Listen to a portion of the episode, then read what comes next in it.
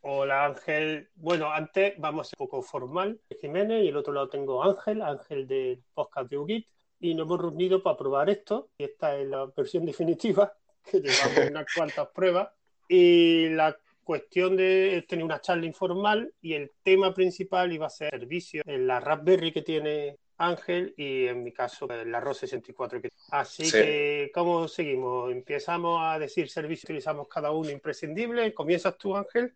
Vale, pues adelante. Hombre, primero decir que lo de la prueba quería comentar, porque estábamos muy, muy ilusionados. El martes hicimos la prueba con Anchor, ¿recuerdas, José? Estábamos muy ilusionados. Dijimos, vamos, yo me voy de vacaciones a la otra parte del mundo y hacemos un podcast. Y bueno, parece que se ha complicado un poco porque llevamos un buen rato, que se oye eco y demás. Supongo que, no sé si es por la nueva actualización, pero al final estoy grabando desde la tablet. y me estás llamando tú, que tendría que llamar yo. Bueno, también decirte que al final, ahora, esta vez que hemos grabado un audio de prueba de unos tres minutos, me ha ofrecido la posibilidad de guardar yo el audio en mi cuenta. O sea que, mira, ya lo sabemos, ¿no? Que si aunque grabemos juntos, cada uno se puede guardar el audio. Sí, sí, sí. A ver, pasa que te escucho ahora que se corta un poco la, la conexión. No sé si me está escuchando tú bien a mí. Yo perfectamente te escucho. Ah, pues ha habido un pequeño corte en la conexión, no sé por qué. Pero bueno, vamos a seguir porque si no, Vale, pues el tema sí, al final lo grabaremos. bueno, el tema de servicios. Nada, yo decirte que, bueno, hemos hablado muchos servicios, tanto tú como yo. Primero decirte que es un placer grabar contigo, que llevamos ya muchísimo tiempo queriendo grabar y esto de Anchor una excusa. Al final me parece, no sé si va a ser esto al aire, pero bueno. y, A ver, a ver si sigue, pero tú sigue hablando, no, pare. Y el tema de los servicios, pues bueno, yo decirte que tanto tú como yo hemos hablado un montón de servicios, pero yo te dije por privado, digo, vamos a ver, José, dime la verdad, ¿tú qué servicios? Ya sé que nosotros intentamos vender muchos servicios, pero ¿qué servicios realmente utilizas? Yo en los últimos podcasts, pues eso, he hablado de una serie de servicios, en su día hablé mucho de Nextcloud y de SymFin, también Resilio, bueno, al final ya te comenté, o sea, en el tema de la sincronización al final me, he basado en, la, en de momento. O sea, eh, mis notas las tenía primero con SyncThing, pasé a Nextcloud, eh, volví a SyncThing, luego salió una nueva actualización de Nextcloud, me pasé otra vez para probar a ver cómo funcionaba la nueva actualización y demás, y al final pues he vuelto otra vez a SyncThing. Y la verdad es que estoy encantado. Es un, es un servicio que te puedo asegurar que lo utilizo cada día. Claro, luego está el tema de, del servidor, ¿no? Lo que hablábamos, ¿no? Tú con la ROS 62, que ahora me comentarás, a ver el tema servicios, cómo, cómo qué, nivel de potencia tiene tu ROS 64 pero claro, yo en mi caso las, notas que, estoy compartiendo son archivos of mode, que son archivos de texto, por lo tanto no tengo ningún problema a la hora de sincronizar. No es un grande archivo, entonces se sincroniza súper rápido. otra cosa sería que estuviera sincronizando vídeos y demás, aunque también tengo que decirte que estoy viendo películas en alta definición a través de Plex, ¿eh? con la Raspberry.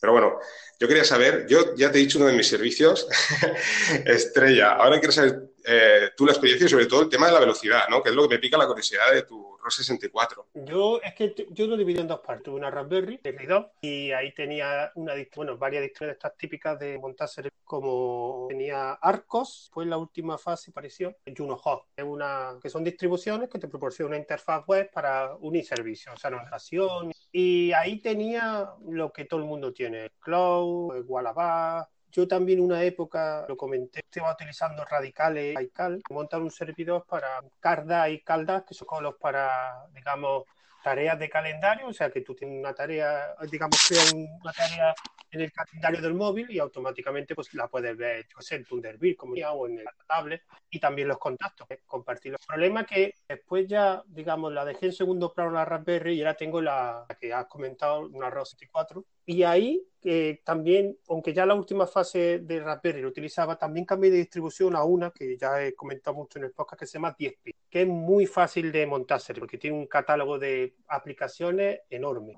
Y realmente la ROS 64 lo único que está funcionando ahora y configurado y funcionalmente es Pijol, que para quien no lo sepa, Pijol es como un bloqueador de anuncios y funciona muy, muy, muy bien. Tengo otras cosas montadas, pero no las tengo todavía configuradas completamente. Pongo Nextcloud pero yo en el cloud siempre utilizaba almacenamiento externo, configurado, que está funcionando, pero a mí me gusta. Y tengo también el SynSync, pero todavía no lo he configurado ni lo he utilizado. Y tengo cuatro o cinco aplicaciones, pero la única que está configurada y realmente yo ahora mismo yo tengo 4 gigas en la ROS 64 y estoy utilizando creo que un 10%, 300 megas, 300 y lo que he dicho que las otras aplicaciones no las tengo, así que no puedo quejarme de la ROS 64. Hola, ¿qué tal? Buenas tardes. Hola, buenas. Ah, buena. Bueno, ¿Está bien? ¿Se me, ¿se me oye bien? Sí, sí, sí, yo sí te oigo. Perfecto, bueno, pues por lo menos para decir hola y, y acompañaros un ratillo.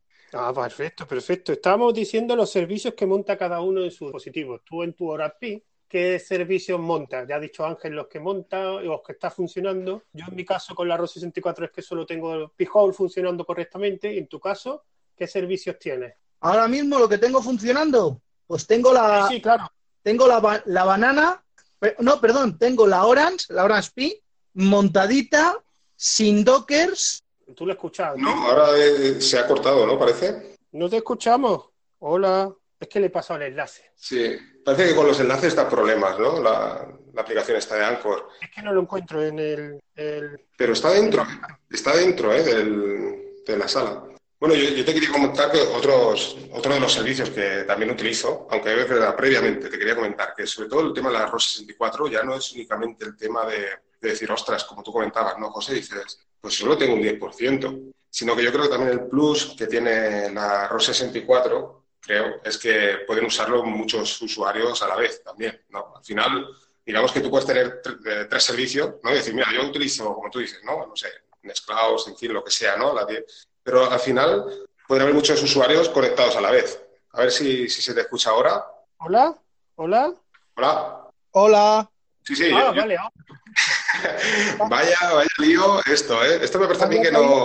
que he tenido. Resulta que cuando se bloquea la pantalla deja- dejo de escucharos y de No fastidies. Pues no lo sabía yo eso. Vino, tengo un Samsung y hace estas cosas raras. Ah, bueno, bueno. Pues sigue, sigue comentando lo que por donde te habías quedado. Bueno, a ver, no sé lo que se ha grabado. Bueno, es una, una Orange Pi con un H5 de procesador. Eh, tiene en una tarjetita de, de 16 de, de clase 10, pues tiene el Pi-hole, por un lado, en físico, sobre el sistema operativo. Es, AR es ARM Bian, ¿vale? No es, es lo más puro que he podido encontrar y que funciona.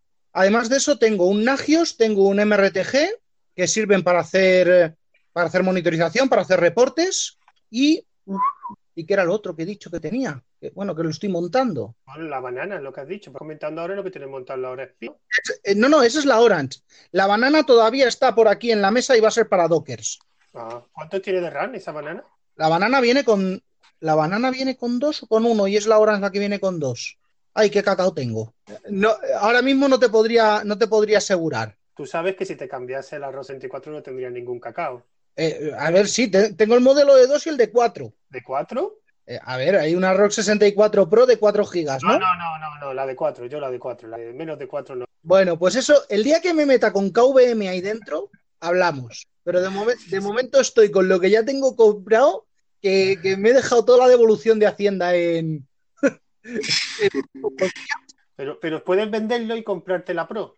Ay, bueno, ¿y quién va a querer estos cacharros, por muy bonitos que los tenga, por mucha caja X800, por mucha caja de metacrilato con, con fuente y tal? Hay mucho friki por internet. Hay mucho friki por internet, pero no aquí cerca. Y y una cosa, el tema de la, de la Orange Pi, la calidad de la placa en sí, ¿no? Porque yo siempre he escuchado cosas, las he visto, ¿no? Por internet, pero se habla mucho del tema de que, claro, la Raspberry, digamos que los componentes se ven más de calidad, que la Orange Pi. A ver, eh, cuéntanos un poco, desmiente un poco los A ver, tópicos. Lo único, lo único que tiene de raro la Orange Pi es que parece que el diseñador, cuando estaba con el ORCAD, parece ser que estaba con el ORCAD Y a la vez a ver, ya de, de Kentucky. Porque están los chips, mm, pues en ángulo, están torcidos, están, no sé, que parece. Me decía Rafa de, de Leña al Mono, cuando, cuando se lo enseñé en uno de los hangouts de WinTablet, pues le dije, digo, mira, esta es la. Uy, qué fea, que, que tiene todos los chips torcidos, que es más bonita una Raspberry. Digo, sí, vale, es más bonita, pero. Oye, que estos son. Sí, creo que, creo que la Orange tiene 2 gigas. ¿Y de precio cuánto está? Pues yo creo que se la compré en oferta por 23. 23 O sea, dólares. lo, lo mismo que la Raspberry, ¿no? Más o menos, ¿no? No, no, 2 gigas, 23 dólares. Cuesta en casa. O sea, más barata. Más barata, sí, sí. Por eso lo comentaba, ¿no? Porque hay gente que comentaba eso, un poco de la, calidad, ¿no? De los, componentes, claro. Si lo vas a utilizar como reproductor de Kodi, pues en principio no hay problema. Pero claro, si es un servidor que está 24 horas, 365 días al año, es lo que comentaba, hombre. Al final, digamos que los componentes al final todos vienen de China, ¿no? La mayor parte. Por lo tanto, que no, sé hasta qué punto qué diferencias habrá. Pero bueno, tú que la tienes ahí de primera mano, por eso te preguntaba. Pues tengo esa y tengo la banana. La banana es hasta bonita de ver. ¿Cuál es? ¿Cuál, ¿Qué modelo es de la banana? Banana Pi M2 Ultra. Sí, sé cuál es. Sí, está bonita. El precio está muy bien. Esa sí que no me acuerdo, no, no, ni lo tengo en mente, la tengo en una. ¿Eh? El rango de precios, no me acuerdo, pues creo que es muy parecido a, a decir, creo que era un poco más cara. Yo es que la estuve mirando, la banana. Yo es que pasa que las bananas Pi, a mí las que me gustan es la R2 y la W2, pero es que esas son ya otro. Que sí, que sí. Sobre todo porque una tiene cinco puertos Ethernet y esas cosas, ¿no? Sí, aunque digamos que yo realmente la Red no le, no le sacaría mucho uso, pero bueno, siempre estaba curioso tener un equipo con cinco puertos. Aunque la mía es la, la, W2, esa sí que me gusta que tiene nada más que dos puertos. Lo que pasa es que es imposible conseguir, que está a la venta de verdad o de mentira, porque en Express, ya te lo comenté en el grupo, un vendedor. Yo una cosa, Ángel, que te quería comentar, no sé si me estáis escuchando, porque estáis tan callados. Sí, sí, estoy, aprendiendo, tomando notas. pues si, tengo algo de dinero, en qué gastarlo.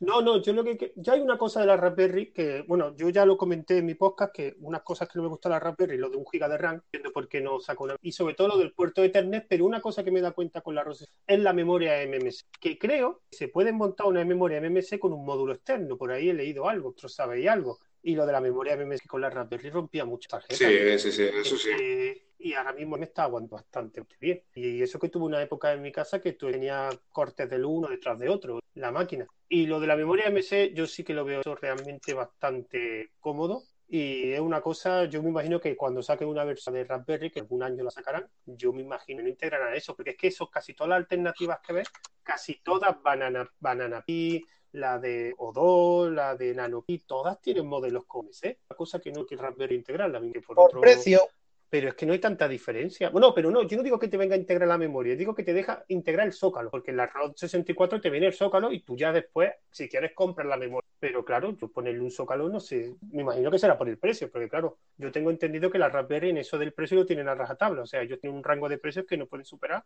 y que no superan. Sí, bueno, yo creo que al final también es un poco, creo que os, escuché también en el podcast con Mosquetero Web y creo que Mosquetero Web lo comentó y, y, yo estaba pensando exactamente lo mismo. Yo creo que al final lo que pasa es que la Raspberry va más enfocada al tema de la, de la educación ¿no? y, y, todo esto. Entonces, claro, tú, tú creas una placa ¿no? para, para aprender y al final salen otras compañías, ¿no? Como es el caso de ROS 24 y, bueno, todas estas demás, ¿no? Que también copian un poco lo que es la Raspberry y, claro, lo mejoran porque estos tienen otro objetivo, estos tienen el objetivo de vender placas. Al final nosotros compramos la Raspberry y la hacemos de todo, ¿no? En realidad la Raspberry no está diseñada para crearte un servidor y montarte un Plex o montar Dockers. Se puede hacer, ¿no? Porque al final los que utilizamos Linux, pues decimos, ostras, pues, y a ver, voy a probar esto, ¿no? A ver si funciona, ¿no? Y luego ves que funciona, ¿no? Dentro de sus limitaciones. Yo creo que es eso. Más que nada, la otra es para aprender, está más para el sector de educación y los otros están para ganar dinero, ¿no? Y bueno, a ver, supongo que luego, como tú comentabas antes, creo que lo hemos hablado en privado, no lo sé. Eh, supongo que ya las nuevas versiones esperemos que metan los 2 gigas, como tú comentabas ahora, y que el tema de, de la velocidad del puerto y tal, pero, pero es eso. Yo creo que va más enfocada en este tema. Pues yo creo que lo de la educación, hay alguien de educación que utilice la RAP, que creo que todo el mundo que la conozco la hasta utiliza para cacharrear. Eh, efectivamente, es que es cacharrear. Eso es educación. Ah, vale, eso es educación, vale, vale. Yo, no sé educación es, aprender a base de romperlo y, va a ser mucho más fácil romper y, volver a poner en servicio una Raspberry que no un 486. No, además, no sé si lo llegué a comentar en un podcast, pero yo tengo que deciros claramente que yo donde he aprendido Linux ha sido con la Raspberry. O sea, el hecho de obligarme yo a mí mismo a poner la, versión sin interfaz gráfica y empezar a meterle caña a la terminal es donde he aprendido a utilizar. O sea, yo Linux lo tengo, lo llevo utilizando ya hace muchos años, pero con interfaz gráfica y bueno, como podría estar utilizando Windows, ¿no? O sea, instalar cuatro programitas con terminal, pero copia-pega, sin saber lo que estaba haciendo. En cambio, el hecho de, de, estar dándole caña ya a la Raspberry, ¿no? Vía terminal, es donde verdaderamente he aprendido. Y ahora, claro, cojo un servidor con Linux y, bueno, disfruto como un chino, porque digo, esto, vamos, no tengo, no es que sea una máquina, pero lo tengo muy controlado, ¿no? Cosa que antes no sucedía, antes no sabía ni lo que estaba haciendo. Entonces, claro, sí que, desde ese punto de vista, sí que está en el tema de, la educación, ¿no? Pero bueno, no sé. Yo, de todas formas, lo del rango de precios, yo creo que lo siguen demasiado rajata. Porque, por ejemplo, el puerto Gigabit lo podía compartir el, puerto con el USB, como me parece que lo hace el pero bueno, ellos tienen sus motivos. De todas formas, yo lo que has dicho, la siguiente versión ya cambiará la cosa. Sí, esperemos. Bueno, entonces, ya que hemos Yo, una cosa que me gu- gustaría comentar sobre los servicios es lo de el Nextcloud y los problemas que yo tengo con el almacenamiento. No sé si los tenéis vosotros, porque claro, el almacenamiento eh, en cualquier dispositivo de estos no en un disco duro tradicional, generalmente, hombre, lo puedes meter por USB, pero yo, por ejemplo, en- con esta, con la ROS 24 tengo menos problemas, pero con la Raspberry me pasaba a mí que cuando tenía que hacer sincronización desde el ordenador a la, a la Raspberry y utilizaba el meseto externo con USB, a mí me tardaba una bestialidad en la sensación, no sé si a vosotros tarda mucho. Sí, mira, yo, yo, yo de hecho, mira, con R-Clone, el- precisamente antes de ayer, eh, traspasé 37 gigas y, y a la Raspberry, ¿eh? Imagínate. Y creo que superó las 5 horas y media. O sea, yo me fui a dormir entre 5 horas y media y 6 horas, imagínate, para hacer 37 gigas, ¿eh? Luego, pues, o sea, hice con screen, ¿no? Dejé la multitarea y cerré la terminal y lo dejé ahí trabajando, ¿no? En segundo plano. Y al día siguiente me explicaba esa hora, ¿no? O sea, imagínate. Por eso te digo que los problemas de, ¿no? de sincronización de datos, ¿no? ¿Y los siguientes proyectos que tenéis o que vais a hacer vuestros dispositivos, cuáles son? Eh, ya, lo, ya, ya lo iréis viendo, pero tú imagínate una bonita caja de estas de hecha de maderita con sus tornillitos y tal, plagada de todos los discos duros que tengo por casa y la banana orquestándolos a todos. Todos los discos duros de tres y medio me refiero. Y ahí, un frinas. Pero eso con algún accesorio de la banana o algo que te vas a montar tú. No, no, por supuesto, algo que me voy a montar yo. Ah, claro, por eso. Aquí, Dremel en mano, Dremel en mano y, y- y bueno, pues eso. Todos los discos duros de tres y medio que tengo por casa para no comprarles caja, le voy a hacer una caja de madera y, y pondré eso como si fuera una RAI, como si fuera una, una caja de estas de discos de los CPDs de, de cuando, pues eso, de cuando todavía podíamos hacer la mili. Ah, mira, eso cuando lo montes lo puedes vender y te da para un arroz seguro, ¿eh? Valen más los discos que le voy a meter que, que cualquier Rock Pro y, y eso. ya. ¿Y tú, Ángel?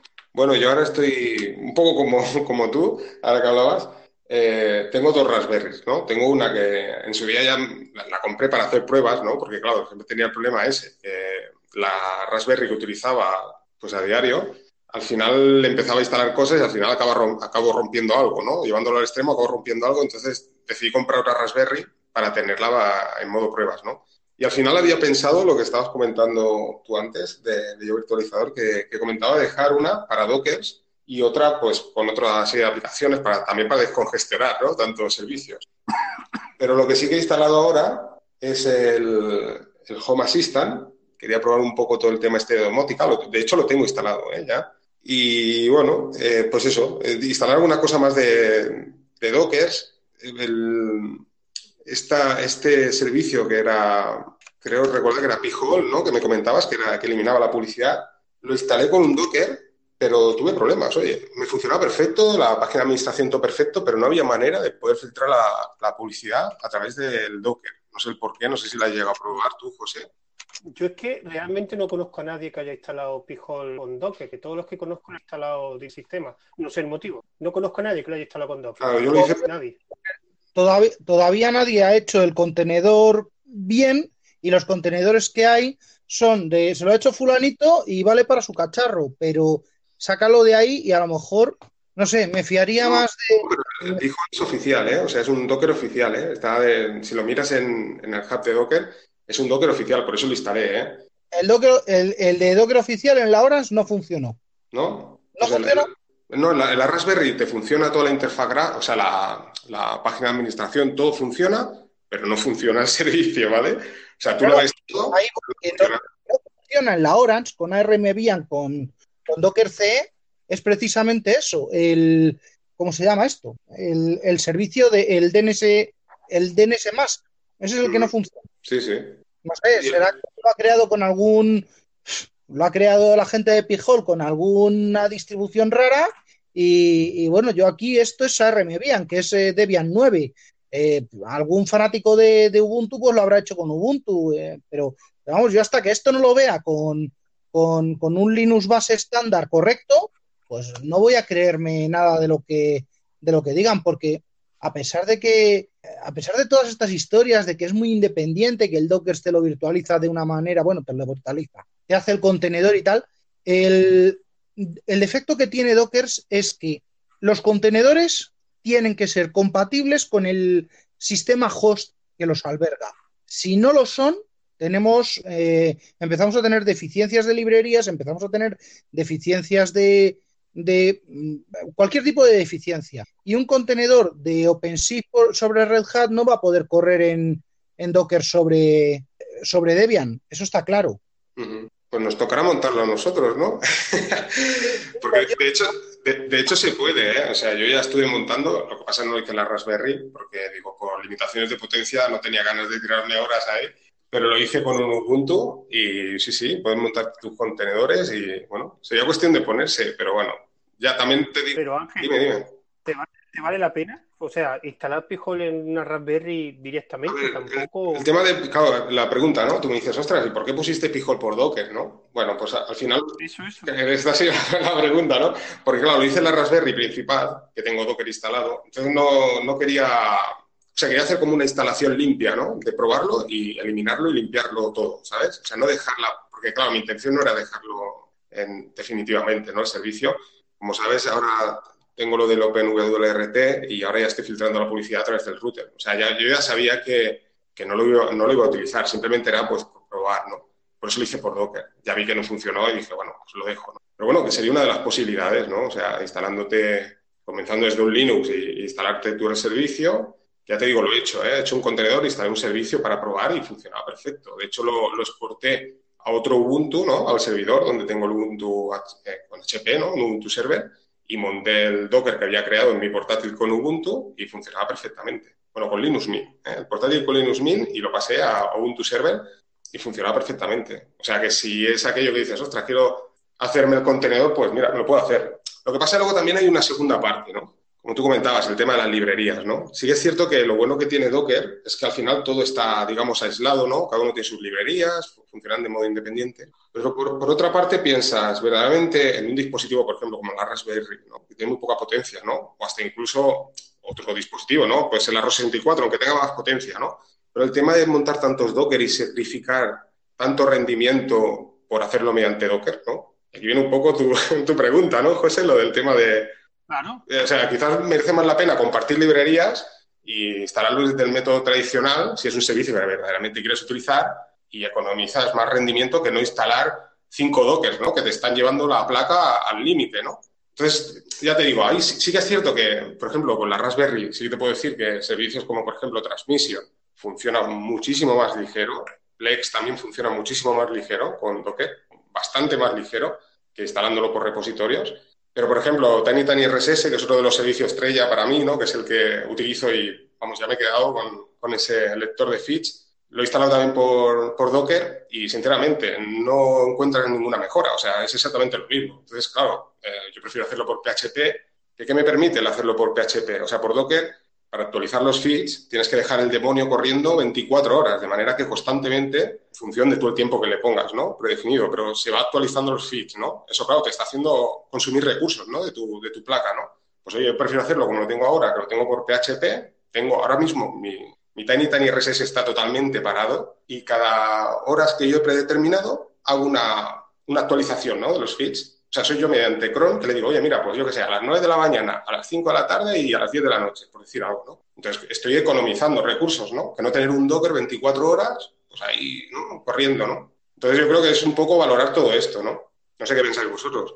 Pero el Tiny, el Tiny RSS no había una opción. Es que yo lo tuve también instalado en la que te mirara los feeds terminados. Ahora, este feed quiero que me lo actualices cada dos horas, este cada siete, este cada. Yo es que los tenía así, de cron ni nada. Es, probable, ¿eh? Yo sé que o sea, hay, dos, hay dos tipos, así que recuerda así, así ligeramente, hay dos formas de hacerlo. Una es mediante el archivo de actualización en PHP que le dices, oye, lo ejecutas, entonces actualiza todo, ¿no? Lo que tienes ya te digo, por feeds independientes es probable también, ¿eh? yo ya no, he entrado tan a fondo, pero luego también tienes la opción de un demonio que está ejecutándose siempre. Entonces tú, a través de la, administración del servicio, ¿no? Le puedes decir, oye, pues mira, cada hora o cada dos horas. Pero bueno, yo al final dije... Ah, ya he entendido. Tú me dices que tú estás hablando de servidor. No, yo te estoy hablando de los clientes. Clientes tú le podías decir, ah. pero claro, dices, vale, vale. yo, yo, hablo de servidor. Entonces, claro, yo la Raspberry, digamos que el servicio lo tengo muerto, o sea, quiero decir, está parado, está disponible, pero está parado, no hay ningún tipo de actualización. ¿Cuándo estamos consumiendo recursos? En el momento en que enciendo mi cliente, ¿no? A través del móvil o el portátil, me conecto a Tiny Tiny RSS, ahí empieza a trabajar Tiny Tiny RSS, ¿no? Pero claro, no necesito tener un demonio ahí 24 horas, ¿no? Yo qué sé, a, las 3 de la madrugada ahí actualizando feeds, cuando a lo mejor, por ejemplo, nosotros que estamos en España, si la mayoría son suscritos de aquí, pues no hay ni ninguna nueva publicación prácticamente. Y está ahí aquello trabajando, ¿no? Sin parar. Rompiéndote la tarjeta SD, como tú dices, ¿no, José? Escribiendo ahí, venga, venga, lecturas, ¿no? En cambio, pues de esta manera, ¿qué, conseguimos? Oye, pues no me hace falta estarlo por lo que es. Al final estamos hablando que es un MySQL ¿sabes? Un, Apache y un PHP ya lo tienes, ¿no? Entonces, claro, es lo que hablamos, ¿no? Yo creo que está muy bien el Docker para probar y borrar. Sí que es cierto que hay Dockers que son más, más ligeros y dices, ostras, por ejemplo, ya te digo, el caso de Plex, te lo recomiendo, si quieres usar Plex, póntelo en Docker, que se nota bastante la diferencia. Pero, por ejemplo, hay servicios como Tiny Tiny RSS, no sé, montar un servidor web. Hay una serie de servicios que no, no merecen la pena. Claro. Yo de esta forma voy a decir mi, futuro proyecto con la ROS 64 que también se puede hacer con la Raspberry. Eh, yo tenía un ordenador antiguo que lo utilizaba de servidor de proxy utilizando SQUI y con, le metí dos tarjetas de red eh, tirando de IP básicamente lo tenía de cortafuegos con el impetable, además aprendí de cosas. Y lo quiero hacer con la ROS 64, pero claro, tiene una más puerto de Ethernet. Y he visto que hay unos adaptadores USB que te dan una salida de, Ethernet y me compré uno y como esto tiene la ROS 64, tiene USB 3.0, se supone que la limitación que llegaría a gigabit sin problema. Y lo estoy probando. No sé si es verdad, te ríes, así que no llega a gigabit o no. José, eh, los que yo los que yo me compré los que yo me compré en su momento para hacer algo parecido eh, son USB 1.1 y dan un rango aproximado de, lo que sería una tarjeta ISA de 10. Con eso te lo digo todo. No, pero yo el que tengo es conectado a un USB 3.0. Vale. Y supuestamente lo, he probado en el ordenador y el ordenador se supone que me da un gigabit, por lo menos lo que pone. Pues tú enchúfaselo a la ROS 64, le haces un LSPCI y, y miras a ver si tienes dependencia con el, con el, con el ECHI, con el, con el controlador de, de 3.0 contra, contra el controlador que levante la, tarjeta. Que vale, vale. con eso, si no te lo levanta y lo fuerzas, pues a lo mejor con eso consigues algo. Pero todos los experimentos que yo hice, eh, ni, en Windows ni en Linux, ninguno de los adaptadores que, que, traje superaba los 10 megas. O sea, aunque conectándolo a un USB 2.0 ¿O qué es lo máximo de USB que conectaste? A USB 2.0 y a USB 3.0. Ah, no te pasó de los 10. A Amazon le voy a hacer una protesta. En la publicidad lo ponía bien grande. El adaptador llegaba al gigabit gracias a la conexión USB 3.0. Ya decía, pero bueno, para lo que me costó. Tú métele un IP a ver, qué, a ver qué tal. Pues tendré que probar. De todas formas, si es para uso interno mío, no creo que tampoco hay muchos problemas. Y no creo que la velocidad, no sé si forzará mucho las conexiones. Pero bueno, es cuestión de probar. Y lo del servidor proxy lo quería utilizar porque lo tenía en un ordenador y quería toquetearlo y configurarlo. Y ese, digamos, eh, mi proyecto. Más que quiero probar muchas más aplicaciones de 10p. Que del catálogo 10p creo que de las 70 que puede tener aplicaciones, yo creo que habéis instalado como mucho. Y hay algunas que quiero, sobre todo multimedia, que quiero probar. Así que, a ver, ¿cómo continuamos? Yo quería comentarte que lo de 10pi, precisamente en esta segunda Raspberry de prueba, era una de las cosas que quería instalar. Ahora he instalado el, Home Assistant para, para, probar, ¿no? A ver un poco todo Lo hay, lo hay en 10pi. Lo hay en 10pi también, ¿no? En 10pi tiene una sesión de domótica que no sé qué versión, qué, qué aplicaciones, pero tiene dos o tres aplicaciones. De hecho, tiene una, una rama, una categoría de aplicaciones de domótica. Creo que eran dos o tres aplicaciones las que hay y creo que una de ellas era esa. No sé, tendría que meterme y decírtelo, pero sí sé que tiene aplicaciones de domótica, porque claro, es una de las que la gente últimamente utiliza bastante este tipo de dispositivos. Sí, sí. Pero no recuerdo qué aplicaciones lo quiero, lo quiero instalar y probar, lo quería instalar en una SD, al menos al principio, porque claro, yo también al final acabo utilizando, como te digo, la terminal, ¿no? Ejecutando scripts, historias, que imagino por 10pi también se puede hacer, ¿no? Porque al final estamos hablando que es... No, es que 10pi no tiene interfaz web, o sea, incluso las aplicaciones que tienen 10pi eh, son aplicaciones hechas con NCurse, o sea, bajo terminal. En 10pi, de hecho, eh, cuando, lo primero que te hace 10pi es instalarte un servidor SSH, que en este caso no te instala, no te instala el, OpenSSH, te instala otro que se llama Dropbear, que digamos es más ligero, y tú para instalar 10pi tienes que acceder a SSH. Ya después ejecutar unas aplicaciones, una configura, un instalador, pero todo es por terminar, incluso las aplicaciones que tiene él son, o sea que 10pi, digamos, eh, te hace que use el terminal sí o sí. No hay interfaz web, no hay panel de administración, no hay nada. Todos son como mucho o terminal a seca o utilizar las aplicaciones de terminal que tiene 10. Pero al final debajo va corriendo una Debian, ¿no? Como todos, ¿no? Imagino. Sí, es una Debian, sí, una Debian, una Debian. Se supone que en la publicidad ponen que es más rápida que la Raspbian y todo eso, pero he llegado yo, te lo puedo asegurar. Sí, sí, es posible porque al final supongo que estará más, claro, más... Será una, una Debian pelada, ¿no? Con los cuatro, eh, ¿sabes? Mm. Los cuatro, Mira. cuatro cosas que necesita para que corra, ¿no? O sea, es una, una Debian mínima. Mira, aquí te lo pone, que lo está mirando Home Assistant, Emon Pit, que no conozco, no sé cuál es esa, y otra que se llama Grasshopper. Pues eh, esas son la categoría de, de auto, bueno, Home Now, de, digamos, de domótica que tienen las aplicaciones más las que puedas instalar con otra Debian. Bueno, pues ya sabes cuál es mi próximo proyecto. Al final me instalo, me instalo para probar, ya lo sabes. Yo te lo recomiendo. Tiene Docker. Sí, Yo, de hecho, lo instalé en la, en la ROS 64, pero no sé qué pasó, lo hice mal o algo y no me funcionaba correctamente Docker. Pero lo tiene como, apli- como aplicación, digamos, figurada, lo tiene puesto como Docker. sí, sí. Es que cuando, cuando ves las aplicaciones, el listado de aplicaciones, es que necesitas instalarlas. Es que es impresionante lo que Sí, sí, es que he visto el listado y por eso quería instalarlo. Es que al final lo tienes todo. Son, digamos que son como scripts, ¿no? Ya preparados y, Sí, y tú sí. dices, quiero un, un OpenVPN, le picas, pam, y te lo instala. O sea, que es que viene todo hecho. Al final sí que es, cierto que es cómodo, ¿no? Porque al final si no te quieres complicar la vida, una vez ya sabes de qué va el tema, lo que hablamos, ¿no? Después de reinstalar 40 veces lo mismo y dices, oye, mira, le doy a instalar y al menos ya lo tengo corriendo el servicio, ¿no? Yo, por ejemplo, el Pijol, que ya de por sí que es una herramienta muy fácil de instalar, o sea, si metéis la página de Pijol un script, que sí. pues el Pijol lo que hace básicamente es llamar a ese script y si es verdad que después hay alguna parte, digamos, de configuración, porque claro, te recomienda que tenga una IP fija, el Pijol te recomienda que tu ordenador tenga una IP fija, pero que lo que hace es llamar al script de instalación que te encuentra en el Pijol, en la página web de Pijol, con la vida. Es al final una automatización y ya está, que no, algunos scripts serán más sofisticados que otros, pero que en este caso de Pijol lo que hace es llamar al script de Pijol, de instalación. Pues, O sea- ¿Y Wallaback está también disponible? No, el Wallaback creo que de los que yo utilizaba en la Raspberry, creo que no está. Eso me resultó Es curioso. que la, la última versión es, yo diría, casi imposible que funcione, ¿eh? O sea, es bastante complicado, ¿eh? Incluso en Docker, ¿eh? La, la he montado en Docker, en el Ubuntu Server, y la última versión no, no se acaba de ver bien. Tienes que tirar a versiones anteriores. Y claro, en- hay paquetes que a la hora de instalar, si quieres instalar versiones antiguas de, de Wallaback, por ejemplo, ya, ya hay cosas que no están disponibles en los propios repositorios de Wallaback, porque ya han pasado a la versión 2 y no te funciona. Sí, habían cambiado eh, incluso el lenguaje de programación, que ya no lo hacían con PHP, que lo hacían no sé con qué. Sí, sí, sí. Eso es de Wallaback. Pero yo recuerdo que estaban haciendo una que con JavaScript la estaban haciendo. ¿no? Sí, sí, pues parece que no, que ya, por eso te lo comentaba, digo, quizás, pues oye, parece que para, para RM no hay manera. De hecho, el Docker no funciona en ARM tampoco, o sea que... Es que, por ejemplo, que, que lo estoy mirando el listado y es que tiene cosas que yo no sé, la- es que tiene como Grafana, que es una monitorización que te lo pone muy bonito, una, ana- una analítica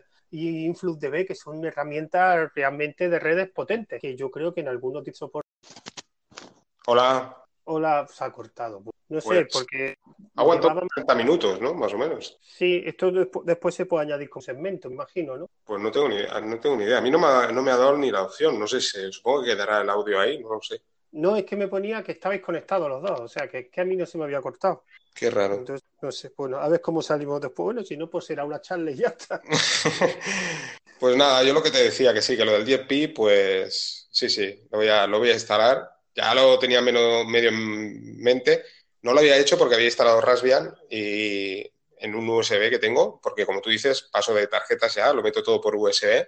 Y, bueno, lo, había puesto lo del Home Assistant. Ahora me comentas que está, pues oye, mira, es la excusa perfecta. Formatearé y le meteré y probaré. Y ya cuando lo tenga, pues lo que tú dices, empezaré a instalar como, como si no hubiera un mañana, lo instalaré todo. Sí, sí, yo ten cuidado que tiene un giga, ¿eh? Tampoco. No, pero está guay, ¿no? Para probar según qué servicios de aquellos que son un poco más complicados. Luego, si verdaderamente pues me gustan, porque al final es lo que hemos comentado muchas veces. Eh, te vuelves loco ahí a instalar cosas, pero al final luego solo tocas dos o tres cosas. Al final, no, hay muchos servicios que te tientan. Yo lo que te iba a comentar es verdad. Ahora, cuando se ha cortado, te iba a decir, y ahí hay, hay una, un servicio que es como si fuera, o sea, dentro de sus limitaciones, ¿eh? y teniendo en cuenta que es software libre. Eh, el hojas de cálculo, por ejemplo, de Google, hay uno que se llama Efer no sé qué, es para como hojas de cálculo. Uf, ¿Sabes cuál No, no, no. Es de software libre también y hay su versión en... Pero una en- cosa que, bueno, que tú no sé si la has hecho, el cloud te instala el Colabora. Sí, ¿Lo instalaste o es que yo me gustaría Buenas. Buenas, qué caída, qué caída, más tonta. Sí, pues, pues que me ponía que todos estabais conectados. Es que a mí, porque me lo ha dicho por Telegram Ángel, pero yo estaba aquí hablando solo y no sé cuánto tiempo hablado solo. A mí se me ha cortado los 30, 30 minutos exactos. ¿Ves? A mí también, creo que sí, ¿eh? Igual pasaba algunos segundos, pero me ha pasado igual. Bueno, pues será otro, lo intentaré unir, no sé cómo lo haré, pero bueno, ya está. Tampoco. Que lo pregúntale a él si sabe esa aplicación que es, que yo no sé cuál es. Sí, hay, un servicio que es como si fuera para hojas de cálculo, para en línea, que por ejemplo lo puedo tener yo instalado y tanto vosotros dos, por ejemplo, podríais estar editando conmigo, igual que pasa con, por ejemplo, con Google, ¿no? Google Docs. Hay, hay uno que se llama Ecer no sé qué, es que ahora no recuerdo el nombre. A ver, yo el que utilizo para los cuadros de mando es el coda.io. Pero ese es, de, es una beta cerrada y está muy bien. Sí, pero ese que es de Excel, o sea, tipo Excel así, o es para, o es de programación. Excel más Project. No, no lo conocía. Yo es que no sé. Es como si, como si juntases a, Google, Google Sheet con OpenOffice Sheet con, con Google Task y cosas así.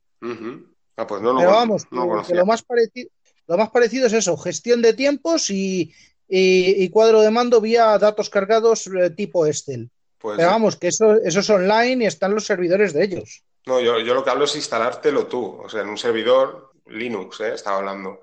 Local, local parecido, no me suena nada. Es que no me suena nada. Bueno, Tampoco lo he buscado.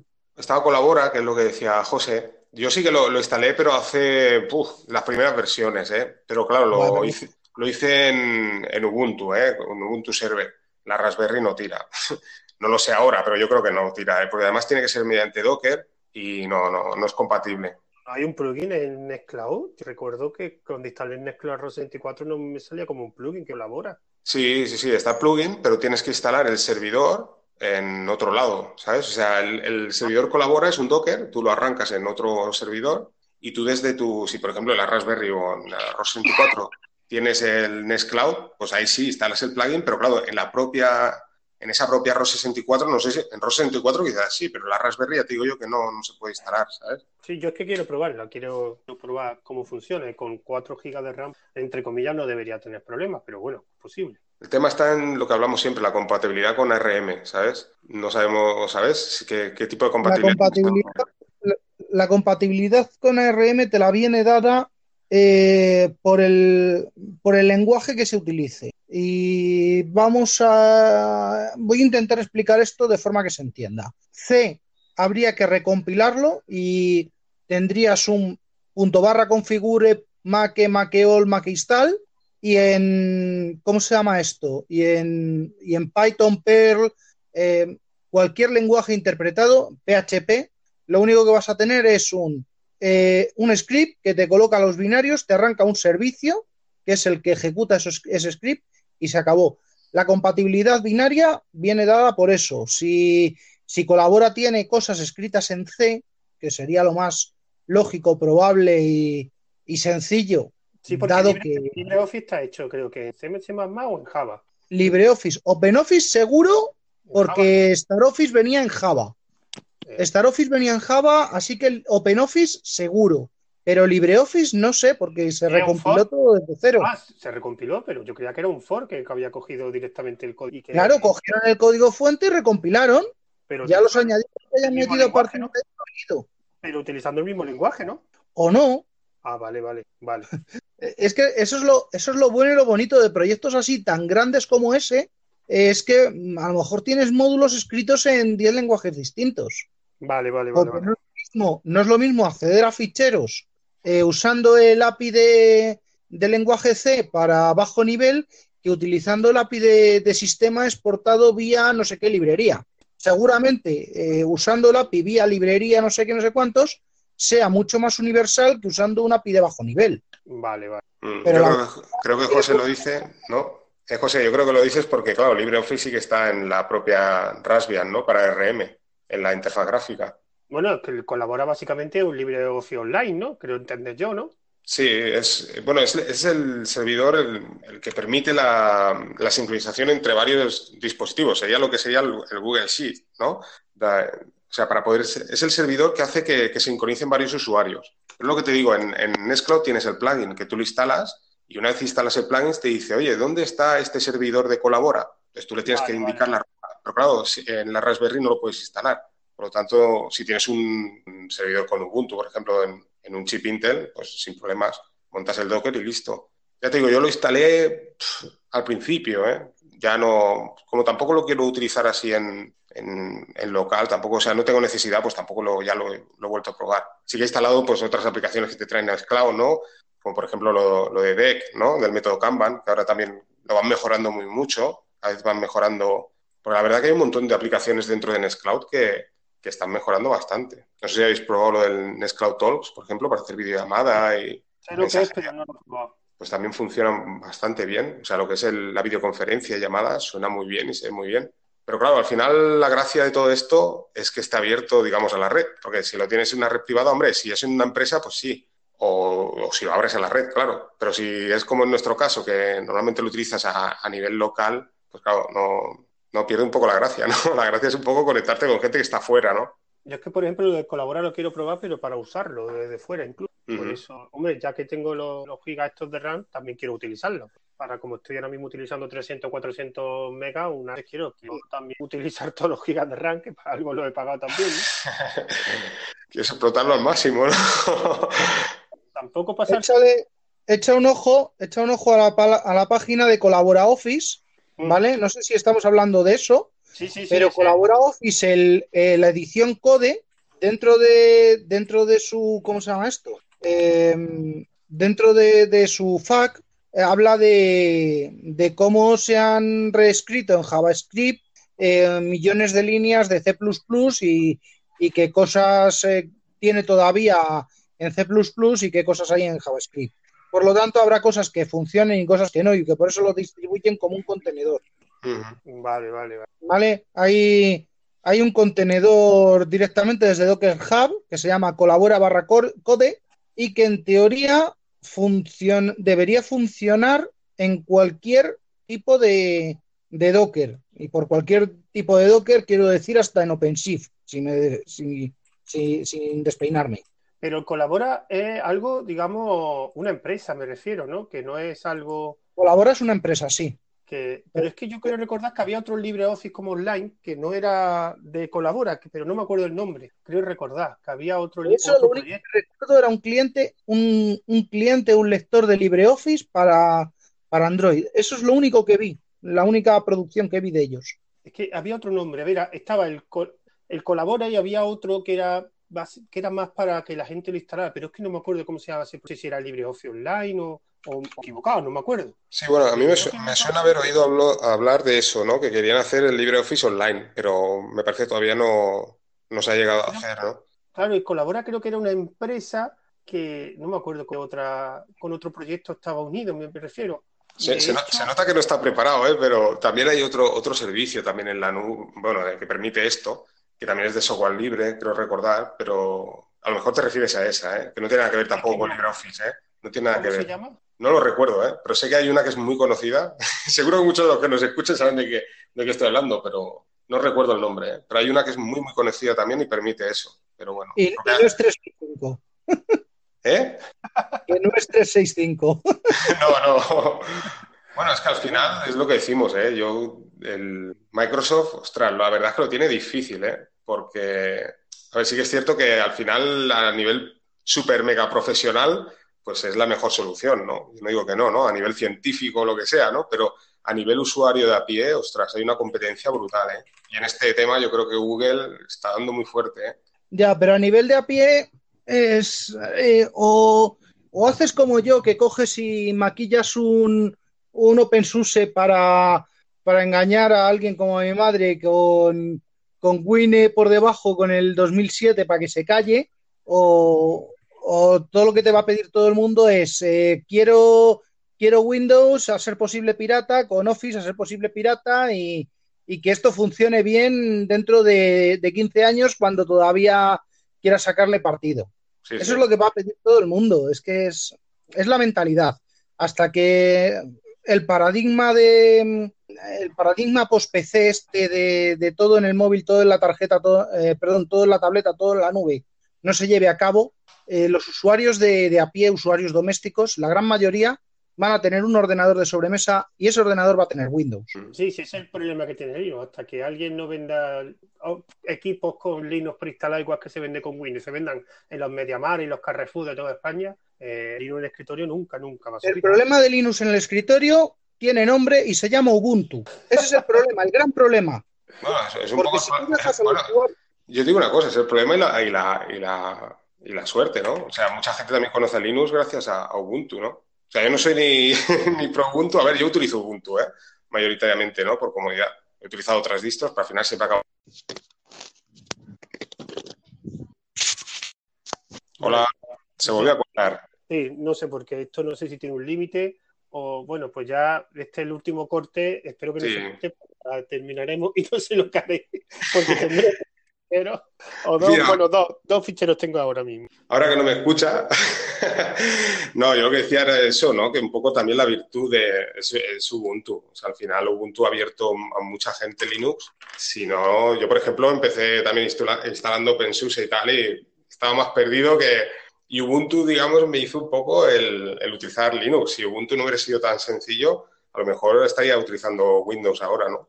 Luego ya me, yo, claro, he querido meterme más en profundidad ¿no? en, el tema Linux. Pero yo creo que no hay que culpar, entiendo yo, tanto a Ubuntu. Creo que Ubuntu ha abierto mucha, mucha gente a, Linux. Yo de todas formas el problema que veo es, en parte no de Ubuntu, pero sí es que tú vendes portátiles, ordenadores sobre mesa con Linux y qué Linux metes. Porque claro, ahora, ahora hubo una época en que Ubuntu estaba, estaba de moda, pero ahora digamos que la moda es Linux Mint, que el fácil y cinco años será otra distribución. Entonces, ¿cuál metes? Porque yo vengo de la época de la Reja y en mi época eh, casi todo el mundo, digamos, mi entorno era universitario, conoció el Linux por Reja. Pero claro, ¿y ahora qué distribución metes? Porque claro, estuve después como te voy, a dar una, solución. Yo creo que al final las casas tendrían que hacer. Mira, yo, tengo una teoría, ¿eh? te lo voy a decir ahora. si no, me espero que venga yo virtualizador y ya le comento. Pero lo que podría ser, lo que te quería decir ahora, es que cada casa hiciera como con Android. Al final, todo lleva un kernel Linux y a partir de aquí cada casa, pues que ponga su, digamos, que se base en la distro que ellos quieran, ¿no? Como sucede con los móviles, ¿no? Tú coges un teléfono Samsung Perdona, Ángel, eso ya lo están haciendo. El problema es que lo hacen las casas que venden solo ordenadores de Linux. Que, por ejemplo, System76, que no sé si conoce una empresa que, hace o vende, mejor dicho, ordenadores portátiles con Linux, tiene su propia distro. Y sacó, su propia distro. Pero claro, el problema no es la marca, el problema es el distribuidor. O sea, MediaMark, Carrefour, y no enfocarlo tanto a que HP su distro. Sí, sí. Es que se vendan en. El problema es porque cuando pasó con los NPC, no sé si te acordarás de esos Asus pequeñitos. Sí. Y eso los compró un montón de gente y esos Asus, yo, yo me compré uno, venían con una distro de Linux, después sacaron los con Windows, pero eso se compraban en cualquier sitio. Yo recuerdo en el Carrefour encontrar el NetPC con Linux. Sí, sí.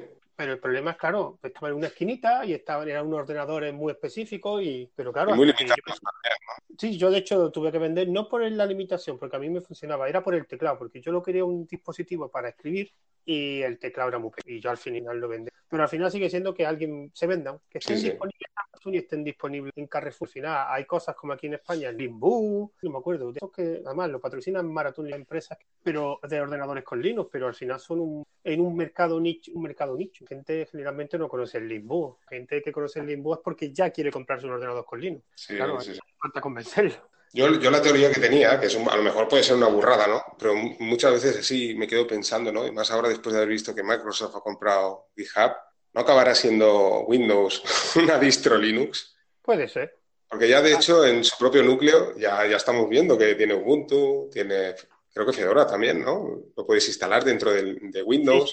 O sea, yo creo que... La, ¿Eh? Creo que están, las imágenes están disponibles en la nube de Microsoft. sí, sí. Por eso ya, ya tiene, me parece, tiene una distro que es 100% Linux ya de Microsoft. De hecho, Microsoft está contribuyendo al, al o sea, a Linux, ¿no? Al, al, kernel de Linux. Entonces, mm, viendo todos estos pasos que está dando Microsoft y viendo el futuro de los PCs, que al final el PC, pues lo tendrás tú, José, lo tendré yo, pero como estamos viendo, la mayor parte de los usuarios que no crean contenido al final acaban utilizando dispositivo móvil. Entonces, la pregunta es, mm, al final Microsoft, y viendo también las empresas de software, ¿no? Que cada vez todo el mundo se está yendo más hacia el software libre al final, pues está viendo que es el futuro. ¿No será que eh, Windows acabará siendo una distro Linux? Yo es que creo que el Linux tiene una cosa muy buena, y es que da dinero en la parte de la nube o en la parte, digamos, empresarial y en el escritorio, como no da dinero, tiene cuotas. ¿Pero por qué? Porque yo creo que es que nadie va a invertir. O sea, a ver si me explico, me estoy haciendo un lío. Microsoft lo que quiere es dinero y en el escritorio cada vez se gana menos dinero. Correcto. Es que ahí está, ahí está el tema, que antes sí que cada dos o tres años te sacaban un nuevo Windows y tú decías, ostras, ahora tengo que ir a MediaMarkt, como tú dices, ¿no? Y comprar otro Windows, ¿no?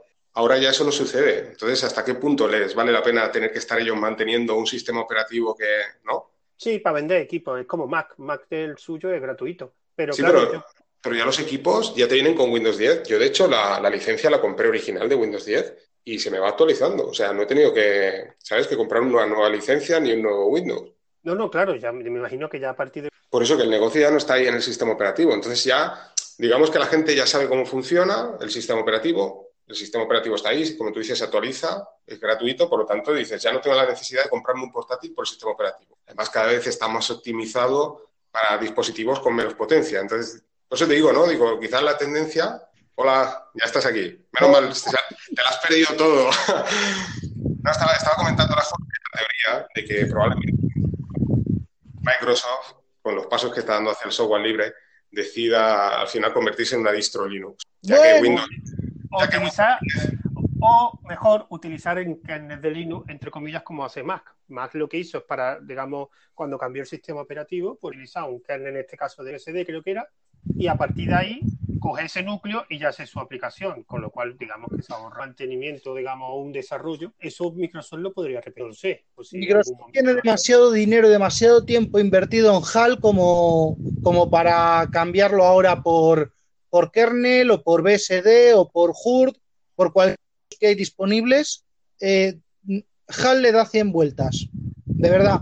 Es, eh, y lo de que se va a convertir en una distribución de, pues, eh, mira, no. Y te lo voy a argumentar de la siguiente manera. Eh, la siguiente versión de, de Windows, Windows 11, esa que han prometido que no va a existir porque solo va a haber la última versión definitiva es 10. La siguiente revisión del kernel será la de Windows 11 y se va a llamar eh, Windows, Windows Core, sobre la cual se, se construirán los, los Home, los Profesional, eh, Windows para RM, Windows para Mobile, Windows para IoT y Windows Server. Esas son todas las, las versiones que en teoría, rascando en los insiders, va a haber. ¿Qué, qué- a qué, es, lo que nos va a llevar esto? Pues que probablemente eh, la primera caída, la, la primera familia que se caiga de, de Windows sea el Windows doméstico y que Microsoft se centre en empresas. No sé, mm, es lo que sale rascando en insiders, en, en Petri, en cómo se llama el otro, el amigo suyo, el amigo del Petri. Bueno, no me acuerdo cómo se llama. Eh, rascándoles a estos dos y a más gente es lo que lo que puedo lo que puedo averiguar. Pero la pasta- La de Microsoft la está consiguiendo, todo azul. Yo no sé si un pasta de Microsoft viene de Azure, sí. y hay un Windows Server. ¿es necesario? ¿Cómo te crees que funciona, eh, cómo te crees que funciona Azure? Azure es un Hombre. orquestador de máquinas virtuales y todo lo que corre dentro es Windows Server o Linux o, o, o- o la fricada no, no, no, me he entendido, no me he explicado bien. Digo un Windows Server es como ahora, digamos, vender un Windows Server a la empresa para que se lo instalen. Me refiero yo a, a la política de como lo tiene ahora. O sea, yo voy a una empresa, vendo un Windows Server, vendo un... ya creo que en un futuro lo harán, lo harán todo por Azure, mi por suscripciones. Sí, evidentemente, pero habrá gente que no pueda, no deba o no quiera tener algo en la nube y tendrá que ponerlo en algún sitio.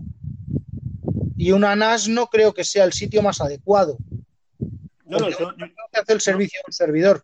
Yo realmente lo de distribución de Linux de Windows lo veo difícil, pero sí se puede encaminar cada vez más Windows a un software libre. De todas formas, todo depende de la pasta que sacar. con- Y si no hay dinero, no se mueven para ningún lado. Ellos se van a mover, evidentemente, con como, como Obviamente. Pero- y yo creo que lo de GitHub por lo sí he comprado porque tienen. O sea, Microsoft siempre ha tenido un problema con, digamos, la parte de programadores. O sea, no mueve cantidad ingente de desarrollo de desarrolladores de moverlo a otras plataformas o otro lenguaje. Creo que lo que están buscando es una forma de introducirse. O sea, si no puedes ganarle, únete a ellos. Creo que Microsoft creo que tenía una especie de GitHub, me parece, si lo cerraron. Microsoft cerró Codeplex. Codeplex era su, su, su nicho, su alter ego de la época de Balmer con, con todas estas historias.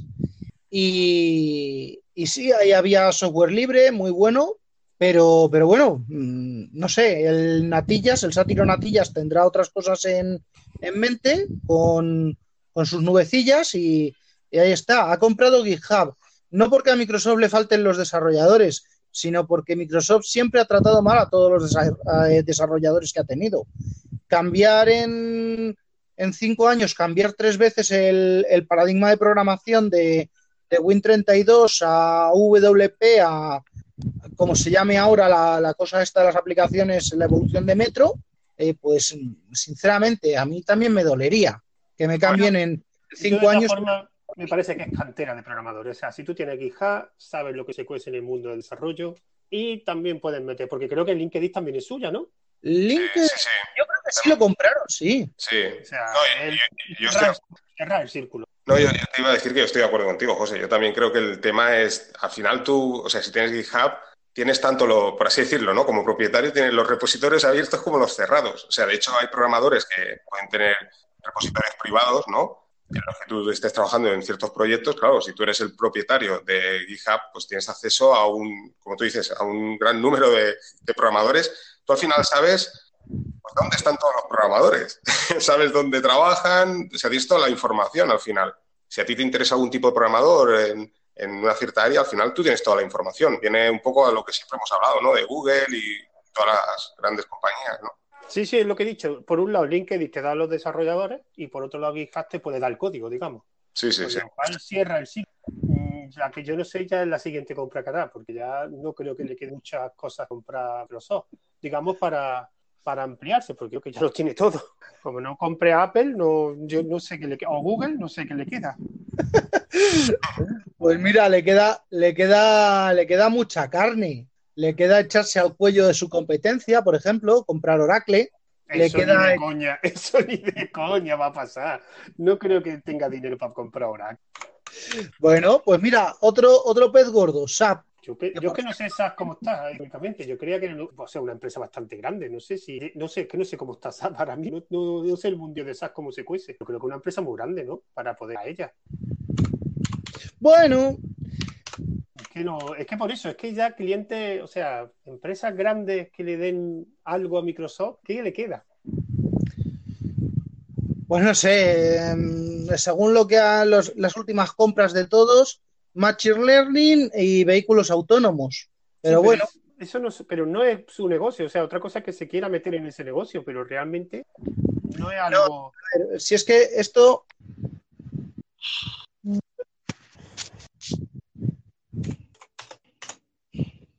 Hola, Jorge. Bueno, pues. bueno, si hemos sacado algo en claro esta tarde es que Anchor para grabar, de momento me parece a mí que no. No lo sé. Dice que yo virtualizador dice que es parte de culpa de él, pero no lo sé, porque tú y yo nos hemos cortado unas cuantas veces antes. Sí, también. No, además, bueno. bueno, por lo, por lo, visto él también tenía, estaba utilizando un dispositivo en concreto, ¿no? Ha dicho, porque con el otro también tenía problemas, a mí me pasa igual. Bueno, no ya sé. bueno, pues yo creo que esto ya nos vamos a despedir, a ver si se conecta él y porque me da la sensación de que no sé lo que haré, no sé si lo sacaré esto o no, porque no sé si podré unir los tres ficheros. Yo me imagino que Anchor te dejará unirlo como segmentos, ¿no? Sí, sí, sí, yo creo que sí. Te saldrán en la biblioteca y a partir de ahí pues puedes ir uniendo. Vale, pues esta noche lo intentaré, a ver qué sale y os pasaré el enlace a ti y a yo virtualizado. Vale, y... hombre, es lo que decimos, ¿no? Como plataforma está bien para publicar y demás, pero estamos viendo que el, te el tema este de momento no sabemos si es por la actualización, porque como ha cambiado bastante la nueva versión de la aplicación, o porque sí. realmente no, no acaba de ir bien, cosa que dudo, ¿eh? quiero entender que esto funcionaba bien. De hecho, el otro día es eso, cuando lo probamos, funcionó perfecto a la primera. Buena. Buena. Ah, estaba diciéndole a Ángel que ya si eso nos despedimos y ya vemos como uno yo estos ficheros. Sí, es que, es que estoy seguro de que soy yo, la interfaz eh, mano móvil que, que, que siempre falla. No me, no me digas que estás utilizando Windows Mobile, ¿eh? No, estoy utilizando Android 6. Ah, vale, vale. Bueno, ah, que, sí. lo que decía, lo que decía que era, el, que era un chiste muy viejo Y es que HP eh, en su momento, cuando todavía podía, tenía que haber comprado a, a Sun Microsystems y evitar que lo comprase Oracle. Y con eso nos hubiera cantado otra, otra muy gorda. ¿Pero tú crees que hubiera hecho lo mismo con Oracle, HP? Yo lo creo que no. No, no, para nada. Se demostró con Compaq. Yo creo que lo hubiera salido bastante bien. Lo que no entiendo es lo de Sun, con la empresa que lo tenía todo, que tenía el stack completo. Yo no sé si había otra empresa como Sun que tuviera el stack completo de procesadores, escritorio, hardware. No lo sé, no sé si había otra empresa que tuviera el stack completo. HP. Ah, verdad, HP tiene, pero no tenía escritorio, ¿no? O sea, ellos no tienen un LibreOffice, por ejemplo, un OpenOffice en aquella época. No, en aquella época no tenían libre, no tenían nada, no tenían OpenOffice. y OpenOffice lo compró, lo compró a unos alemanes que se llamaban Star Division. Sí, sí, yo lo utilicé, yo de hecho lo instalé una vez, no sé cómo, no sé si era pirata o no sé si era gratuito, pero lo, lo estuve, lo, lo instalé en una distribución, en una red y, es que es lo único que era, el único stack completo completo. O sea, más completo que el stack de Sun, creo que no había ninguna empresa que lo tuviera. El de IBM con OS2 en su momento. Bueno, claro, es verdad. y para de contar, ya es que no quedaba nadie. Ninguno. Claro, claro. Silicon, Graphics murió, eh, Cry se reconvirtió a lo que es hoy en día y ya está. Es lo que decían de Sun, que era la empresa con los mejores ingenieros del mundo, pero con los peores gestores del mundo. ¿Peor que Apple? Pues visto lo visto, sí. ¿Cuál de las dos existe y cuál no? Bueno, yo creo que recordamos... dejar esto... Dime, dime. No, yo, yo, solo deciros eso, que yo os tengo que dejar, así que. Sí, sí, vamos a cortar eso ya porque antes que se corte otra vez Pues nada, que sí un placer, ah, pues eso, grabar con vosotros. Ya vemos que la herramienta no, vale todo lo que esperábamos, al menos de momento. Y nada, pues a ver si no, nos encontramos en otro podcast. Perfecto. Pues yo lo mismo, y, a ver si esto lo hacemos ya en serio en un podcast de verdad, con algunas otras herramientas, si esto mejora mejor con Anchor y si no con, no sé, con las otras que hay. bueno, pues me despido de vosotros, que yo también me corre un poco de prisa ya. Vale, pues, pues un, un placer. Hasta luego. Venga, Hasta luego. Chao.